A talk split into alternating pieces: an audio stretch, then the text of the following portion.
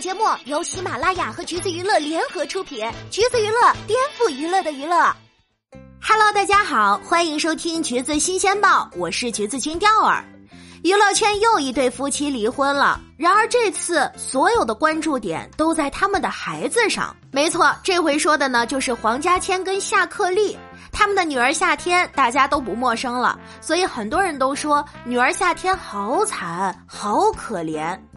倒也不是不能理解，因为这对夫妻呢，虽然算不上什么大咖，近几年在内娱更是查无此人。但是如今被传出轨的男方夏克立，七年前带着女儿夏天上了《爸爸去哪儿》第三季，节目里的他表现的确实给内地观众留下了非常深刻的印象。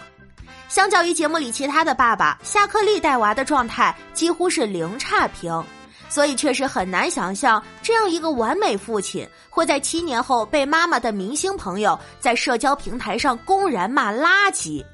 毕竟他看起来还是挺温柔的，一看就是常跟女儿待在一起的人。综艺开篇和孩子的一小时密室独处测验里，其他爸爸都显得有些尴尬和手足无措，只有他游刃有余的跟孩子玩互动游戏。也会认真的理解女儿的好奇心，没有丝毫的不耐烦，陪女儿给摄像机起名字，任由女儿把她的指甲涂得五颜六色，保护女儿，照顾女儿，非常敏感和认真，小心翼翼的为她摘皇冠，很娴熟的为她扎辫子，特别自然有技巧的帮女儿擤鼻涕，会下意识的让女儿在人多的状况下留在自己身旁。比赛进行到很激烈的部分，也只有他一个爸爸从始至终没有放开孩子的手，紧紧把女儿拉在身边。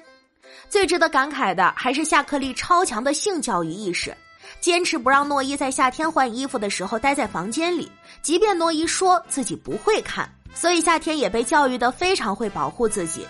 在后续没有家长参与的环节，节目组请来的女工作人员竟然当着所有小男孩的面给女孩们换衣服。夏天几乎不用思考就发现了不对，说男生要看女生吗？而这时的女工作人员的回复就显得一些成人的儿童保护意识，相较于下腹是多么的薄弱。说男生们都把眼睛闭住就行了，可见夏克立作为一个父亲，在对待女儿的细节和态度上确实完全没毛病。而到了人格教育层面，也看得出来，他对夏天采用的是鼓励教育，且从夏天的性格来看，他在家庭教育中获得的应该是合理的关爱，而不是无底线的骄纵。比如夏克立会随时随地引导夏天对其他小朋友释放善意，一定要学会说谢谢。后期爸爸暂时退出节目，妈妈黄家千接棒，做游戏获得胜利的第一时间，也是要夏天向别人表达感谢。至于面对白天游戏时的困难和挫折，爸爸夏克立也会在晚上用聊天的方式带着女儿复盘，两人之间的交流非常自然顺畅，女儿轻松又真诚的把所有想法都告诉了爸爸，因此夏天不仅会照顾自己，还非常的会照顾别人，也懂得分享。相较于其他小朋友，夏天的性格明显更加平稳柔软，负面情绪很少。可以很快的理解别人，接受别人的道歉，也能真诚的面对小伙伴之间的不愉快，更是不娇气。一些需要做体力活的环节，夏天时常冲在前面，很少抱怨和喊苦喊累。印象特别深刻的是，夏克立腰伤复发，以至于没有办法参加动作幅度太大的游戏，于是随口嘱咐夏天一定要特别加油。夏天也真的是听话。在游戏里被挤到人都没了，还在拼命。不过让人感慨的不是夏天的多努力，而是在如此卖力却没有获得游戏的胜利，甚至输得很惨的情况下，依旧能保持非常淡定轻松的心态。这对于小孩子而言相当不容易了。赛后，夏天跟爸爸荡秋千，他很快就找到了努力却输掉游戏的客观因素，自己主动打开了心结。基本是在过程和结果中都没被家人 PU 过的孩子才会有的反应，也侧面说明了夏天心里有着十足的安全感。因此，每当播放到夏天的那一趴，弹幕上总会飘过这种感慨：夏天的性格是什么样的家庭教出来的呀？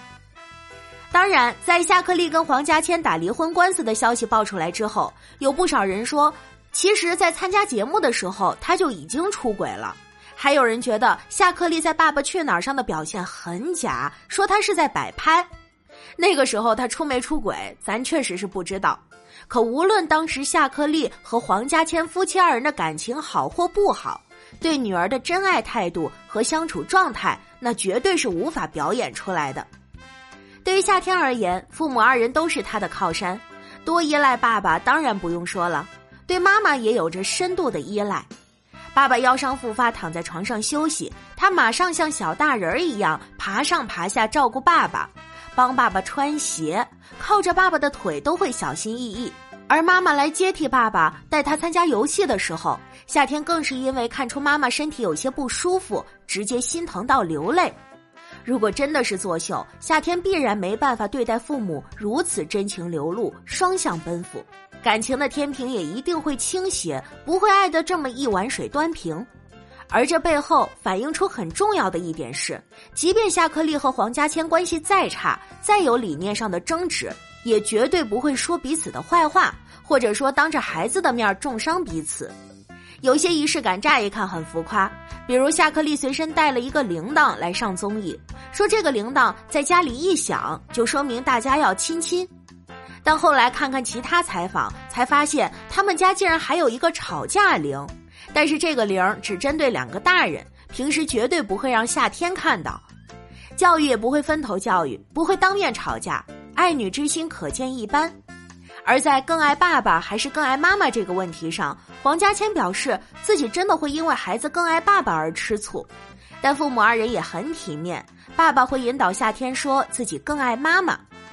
而黄家千在节目里引导康康亲胡军的脸，游刃有余，感觉平时也没少做粘合父女感情的事儿。综上，这一家子啊，真的已经算是和子女相处的模板了。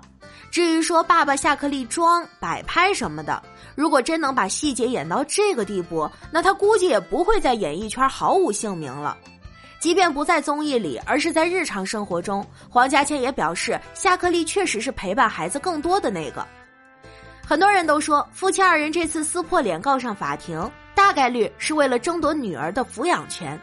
其实，在消息爆出的一年多里，夏天一直都和爸爸夏克立在加拿大上学。如果夏克立真的是为了争夺夏天，那从他们的生活来看，夏克立也确实做到了对女儿生活有相当高的参与感。所以，站在夏天的立场来看，无论是母亲的爱还是父亲的爱，其实都没有消失，也不会消失。